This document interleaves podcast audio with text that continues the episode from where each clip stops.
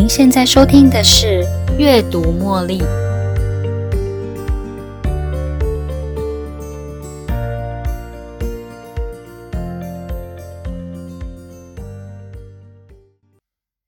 Hello，大家好，欢迎收听《阅读茉莉》。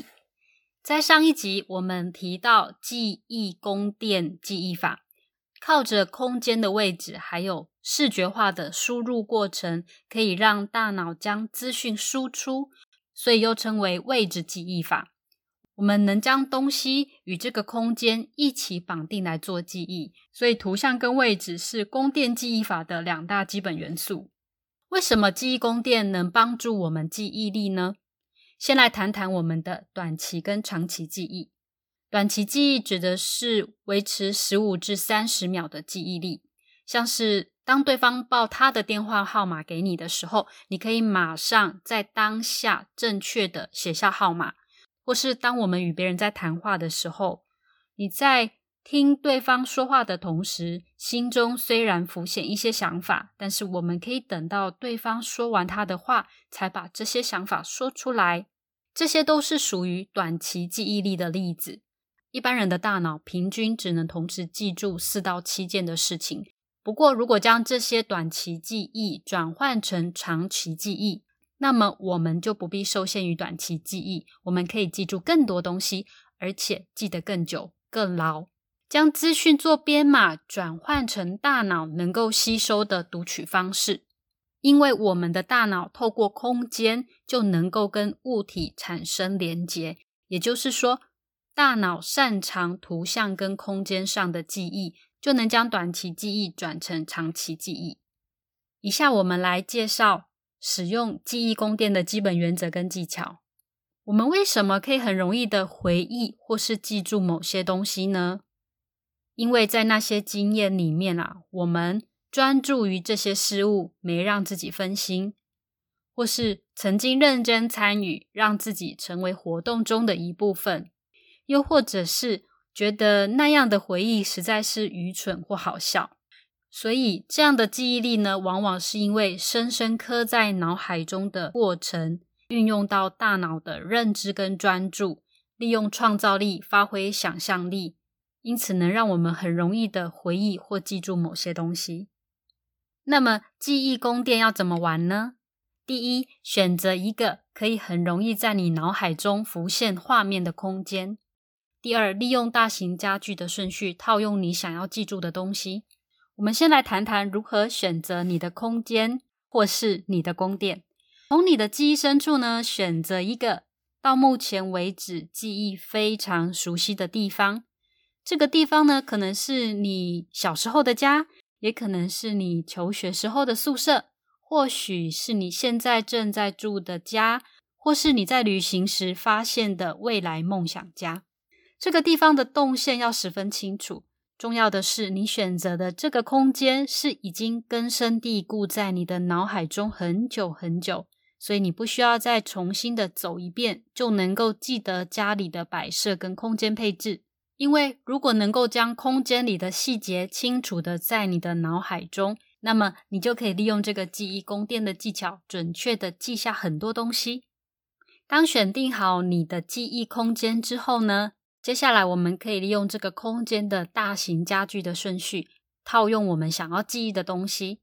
利用大型家具的目的呢，是为了要确定物品的位置不会被频繁的更换，影响到你的记忆力。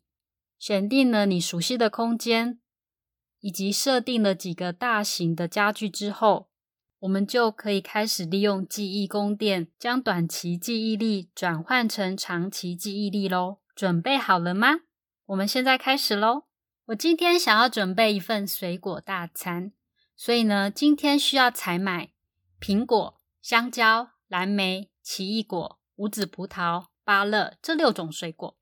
在一般未受训练的情形之下，我们会用死记的方式。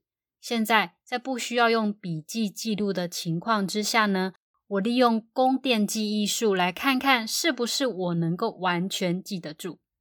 我将这六种水果依序标注一号到六号，苹果是一号，香蕉二号，蓝莓三号、奇异果四号、无籽葡萄五号、芭乐六号。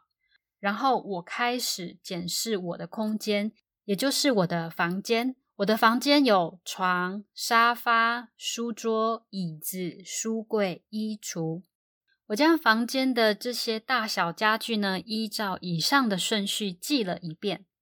如果想要印象更深刻的话呢，可以实际走一趟自己的房间。但是呢，如果你的房间的各项摆设已经升值在你的脑海里，基本上可以将这些东西用想象的方式，按照顺序放上去就可以了。接下来，想象苹果放在床的画面，香蕉放在小沙发上。我们也可以将一只小猴子坐在小沙发上的画面烙印在我们的脑海里。然后呢，蓝莓放在书桌上，书桌上面有书，也有一盘蓝莓。椅子上有奇异果，书柜的最上方放了一串无籽葡萄。将衣橱打开，里面有。一大颗的泰国芭乐，你也可以想象一颗金苹果放在床上的画面，或是猴子坐在你的小沙发上面吃香蕉，或者是你也可以想象有一只小狐狸就站在我的书柜下方，瞪着书柜最上面的那一串葡萄，生气的直跺脚的画面。想象力越丰富，或是生活的经验越深刻，更能够活化脑海中的记忆哦。最后，我们做个总整理。依据上面的例子，我们整理了大脑的输入过程。第一，环境，寻找熟悉的环境，确认动线。第二，定位，确认这个空间里的固定大型家具或物件的位置。第三，编码，将大型家具或物件的位置依照顺序编排号码。第四，图像，将想要记忆的物品转成图像化。第五，连接将想要记忆的物品呢，跟环境的空间位置建立连接。另外，这个是我在 TED 演讲中由讲者 Joshua Foer 分享的 “Fit Memory Anyone Can Do”。Joshua 是美国记者，他为了要写一篇世界记忆大赛的专题报道，因此采访了记忆大赛的成名选手。本来以为呢，是这些选手天生的记忆力比一般人强上好几倍，但是呢，在采访之后，经由这些选手给的回馈，告诉了他，他们是在经过特殊的训练后，才能达到这样的功力。带着半信半疑的想法，Joshua 他亲自体验，在实际受这些训练之后，他证明了这些选手给的回馈完全正确。在两千零六年，他荣获全美记忆大赛冠军，亲自证明了像他一样的凡人都能够在接受训练之后成就自己的高记忆力。我觉得 Joshua 的这一场演讲点出了记忆宫殿的精髓。想了解更多记忆宫殿概念的朋友，也可以参考看看。我会在节目的最后附上 Joshua 的演讲连接，分享给你。最后。在今天的节目，我想要分享给大家的是，在 Joshua 的 TED 演讲最后，他提到人生是我们全部记忆的总和。我们从这个短暂的生命中选择要留下哪些深刻的回忆，耗费在手机上的时间会迷失自己，不理会跟我们擦身而过的人。或是不在意正在跟我们说话的人，也无法将我们的人生记忆扎得更深。说了这么多，虽然大部分的人都知道，不过做得到的人的确也不多。我也经常犯下同样的错误。他的这段话让我醒思到：如果无法停下脚步来关注我的周遭。我的一辈子将在时间的浪费中与自己的不在意中流逝了。假如今天我将与世界告别，在这个当下，我能列举出哪些深刻又精彩的回忆吗？今天节目到这里，分享给大家。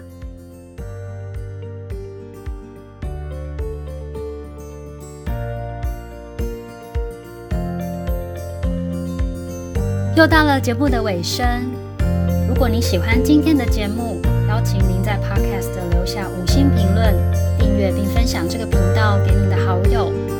如果您有其他的反馈或想法，也欢迎留言给我。您的这些反馈都将成为背后那一股支持着我坚持、